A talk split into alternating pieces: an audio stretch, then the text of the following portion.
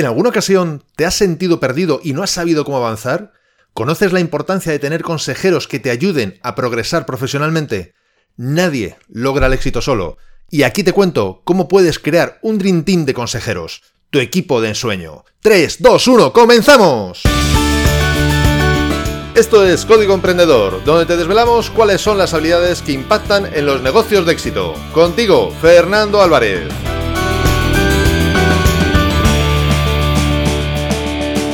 Aquí estamos, un episodio más, una semana más, siempre desde la trinchera, desde donde los emprendedores producen resultados, desde donde tiene lugar la acción. ¿Te sientes inseguro sobre alguna decisión a tomar? ¿No tienes claro cuáles deberían ser tus objetivos? ¿No sabes qué recursos necesitas para lograr algo? ¿Te faltan conocimientos sobre algo y lo necesitas para tomar buenas decisiones? Lo que necesitas es un consejero.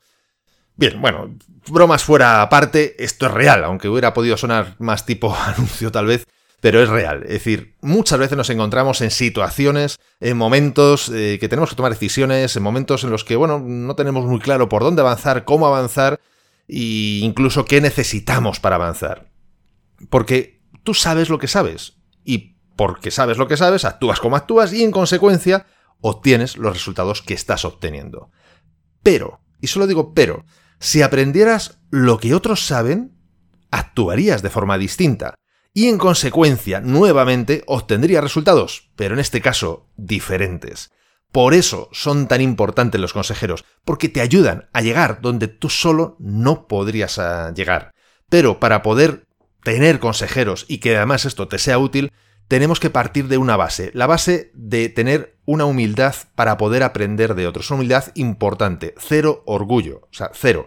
Porque muchas veces los consejeros son más mayores, otras veces son más jóvenes, otras veces, bueno, pues son de otros terrenos, y la única forma de poder aprender algo de alguien es partiendo de esa humildad, de ese cero orgullo. Es una cuestión de actitud. La actitud aquí cuenta mucho más que en otras ocasiones o en otras circunstancias. Porque cuando tienes un problema, muchas veces el mero hecho de poder comentarlo con alguien ya te ayuda. Solo el poder comentarlo. Y por supuesto, si te aporta valor lo que dice, como decíamos, ¿qué importancia tiene su edad?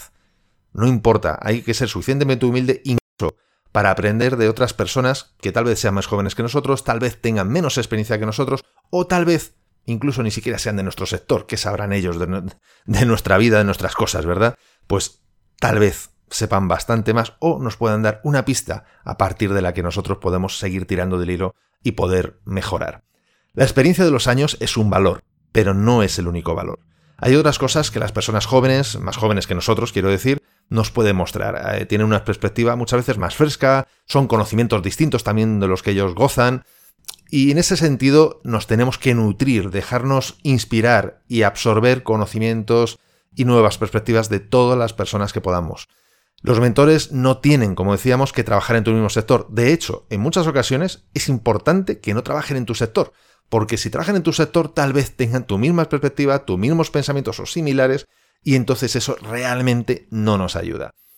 En mi caso, por ejemplo, las personas de las que yo me, bueno, mi consejo, por decirlo de alguna forma, las personas de las que yo me rodeo para que me puedan asesorar o aconsejar en muchas ocasiones, Normalmente, ahora mismo las que tengo me vienen a la mente ahora mismo, ninguna trabaja en mi sector. Ninguna. De hecho, en sectores absolutamente dispares.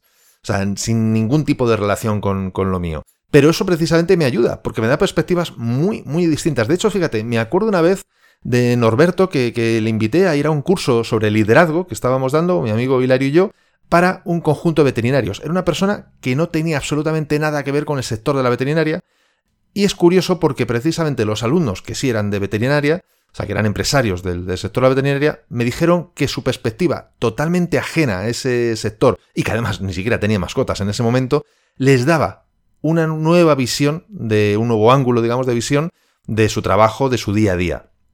Y esto es fundamental, porque el otro, ya lo sabes, necesitas cosas frescas, cosas distintas, cosas nuevas. Es muy importante, eso sí, es muy importante, el, si es posible, tener más de un consejero. Es decir, un consejero está bien, pero si podemos tener tres, mucho mejor. Y es más, eh, normalmente los consejeros, pues a veces son más expertos en diferentes áreas. Los hay que son más expertos en marketing, que son más expertos a lo mejor en liderazgo, o en cuestiones más técnicas, o de gestión, etc. Y en ese sentido es mejor porque no todas las preguntas o no todos los consejos eh, pueden tener el mismo valor en función de cuál sea su especialización, lógicamente, ¿no? No todos pueden, podemos darle el mismo valor. Y la decisión en ese sentido será nuestra. Por supuesto, siempre, siempre hay que distinguir lo que es un consejo de lo que es consultoría.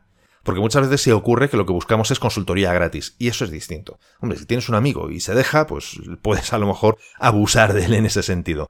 Pero cuando estás hablando de personas que, pues a lo mejor tienes un cierto trato, pero no hay esa amistad profunda, mm, yo creo que es mejor poder aprovechar ciertos consejos que no intentar abusar y querer obtener consultoría gratis.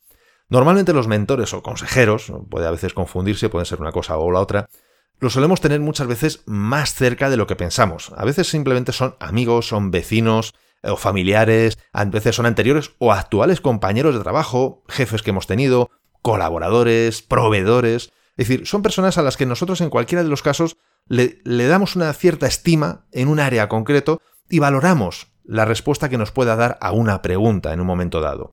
También es verdad, supongo que tal vez has oído hablar de los mastermind. Los mastermind son bueno, pues reuniones de a veces virtuales, a veces son presenciales, de personas de diferentes ámbitos, muchas veces son diferentes ámbitos, no del mismo sector, y que se ayudan y que incluso llevan la contabilidad, a la contability que se dice en los anglosajones, de, bueno, pues qué tareas van haciendo un seguimiento, digamos, para, bueno, ayudarnos a, trabajar más duro y más, eh, digamos, con más foco.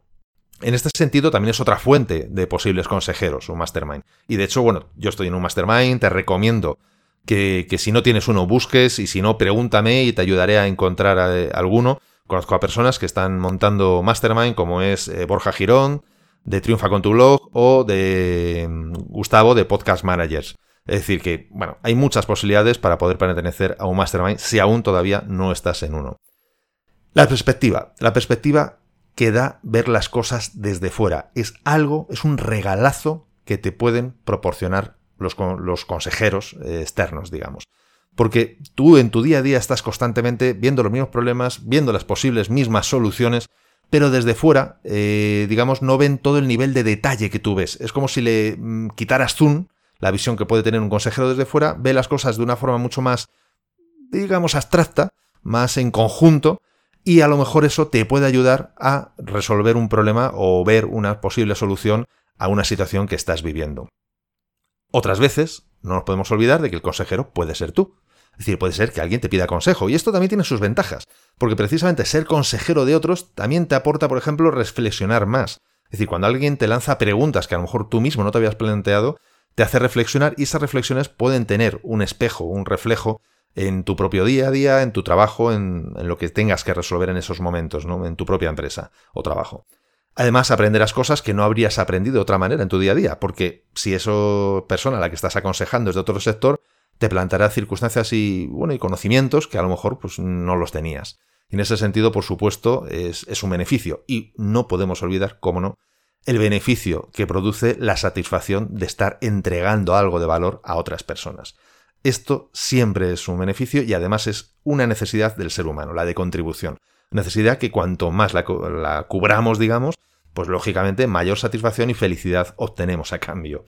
Y antes de continuar, lo que sí quiero recordarte que este episodio de Código Emprendedor ha llegado a ti gracias a desdelatrinchera.com, donde podrás encontrar muchas más técnicas, estrategias y trucos para mejorar tus habilidades profesionales y llevar tu negocio mucho, mucho más lejos.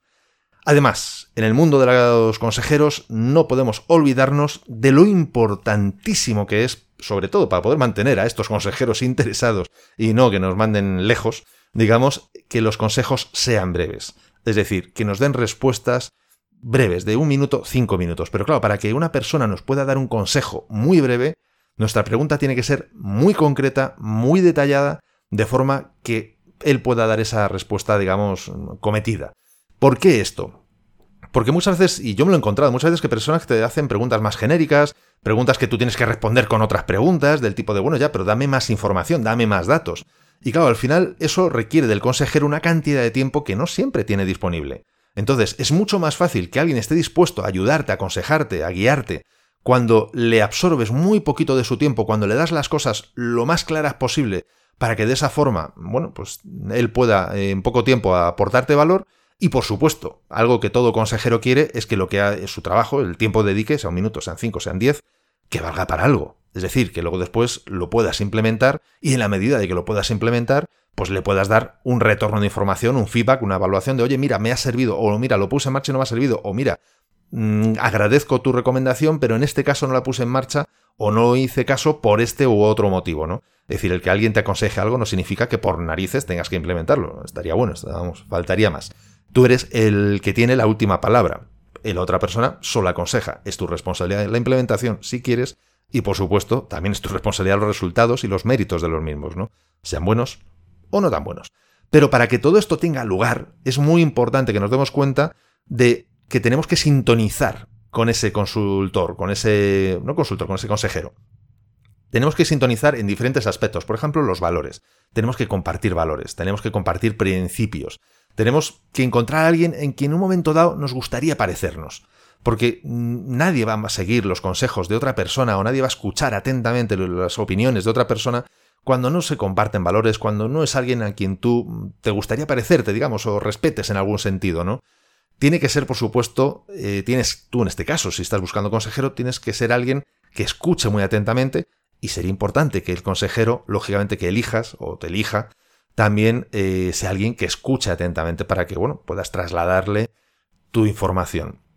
Además, la relación que se pueda mantener con, una persona en este sentido, en este nivel, eh, también es importante eh, que pueda tener en un momento dado una estructura o una forma. Puede tenerla puede no tenerla, dependiendo también de, bueno, pues de que sea más o menos formal esa relación. Si no es muy formal, porque es una amistad, bueno, pues a lo mejor no tiene por qué tener estructura ni tiene por qué tener forma. Pero si es una relación a lo mejor más formalizada, pues bueno, pues porque es, no sé, una asociación de empresarios o es algo un poco más eh, de ese tipo, digamos, bueno, pues puedes estructurarlo, por ejemplo, a partir de, ya digo, haber simpatizado, empatizado con, con esa conexión personal de valores, principios, etcétera, pues por ejemplo, si esta relación se va a hacer, eh, ¿con qué periodicidad, por ejemplo, se va a hacer? ¿no? os vais a ver todas las semanas, os vais a ver una vez al mes, eh, cada tres meses, ok. Después, ¿cómo se va a hacer? preferentemente vais a quedar físicamente para veros, es una conexión por Skype, eh, es un mail, o es una vez al mes en persona para comer y charlar y a la vez eh, vais a comunicaros por email, no sé, diferentes formatos que tienen que ser cómodos y válidos para ambas partes, ¿no?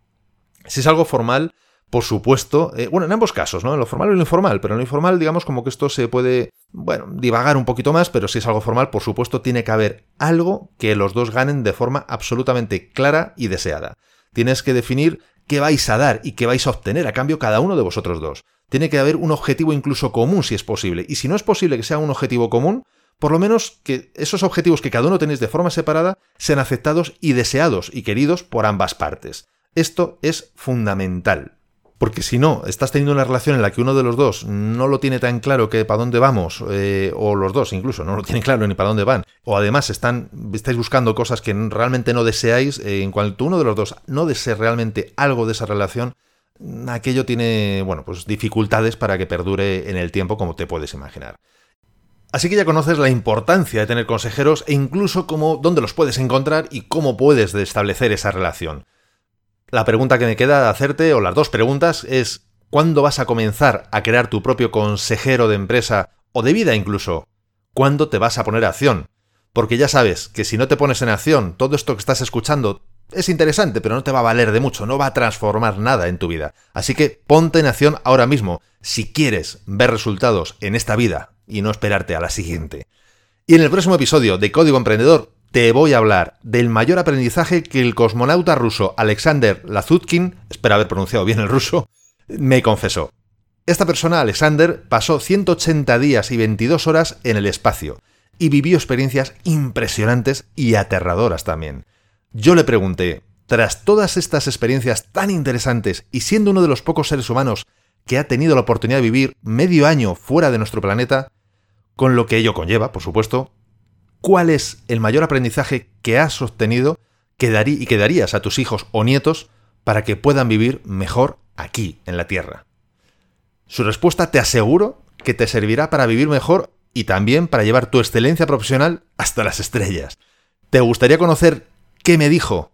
Si es así, no te pierdas el próximo episodio y la mejor forma de hacerlo es suscribiéndote a este podcast, porque de esta forma te aseguras no perderte ni este ni ningún otro episodio y lo haces muy fácilmente desde la aplicación preferida en la que estás escuchando estos podcasts y si no la tienes porque lo estás escuchando por la web, bájate una aplicación como iBox o podcast de, Apple y ahí fácilmente lo podrás escuchar. De todas formas, si tienes cualquier duda, no lo olvides, en los, los, en los comentarios de este episodio tienes un enlace al formulario contactar de mi blog desde la trinchera.com y ahí me puedes dejar un mensaje y yo intentaré ayudarte para que no te pierdas ningún episodio.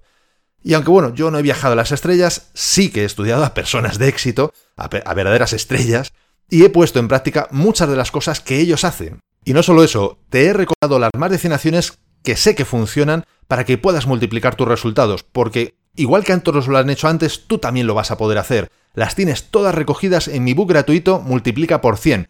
Puedes bajártelo totalmente gratis en desde la trinchera.com barra x100.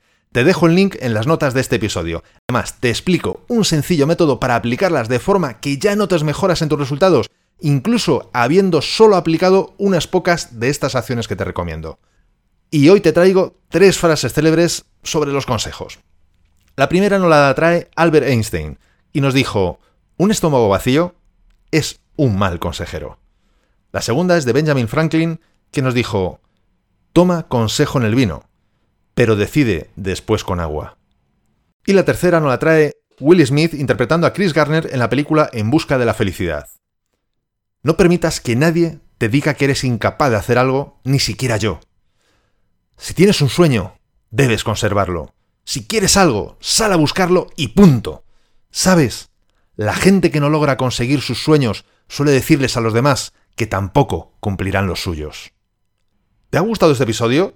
¿Te ha aportado valor? Espero que sí. Y si es así, compártelo en tus redes sociales. Estarás ayudando a otras personas a liderar su propia vida. Y por supuesto, me estarás ayudando a llegar a muchas más personas. Porque juntos podemos hacerlo, juntos podemos lograr un cambio grande, juntos podemos marcar la diferencia. Y si quieres dejarme un comentario, una valoración en Apple Podcasts, iBox o en cualquier otra plataforma desde la que me estés escuchando, te estaré muy, muy agradecido, porque es otra forma de hacerme saber que estás ahí y que quieres que siga aportándote valor. Y ya lo sabes, el mejor momento para ponerte en acción fue ayer. El segundo mejor momento es ahora. Y esto ha sido todo por hoy. Nos escuchamos en el próximo episodio, donde aprenderemos más sobre las habilidades que impactan en tu negocio. Y acuérdate de disfrutar, a no ser que tengas otros planes. ¡Hasta pronto!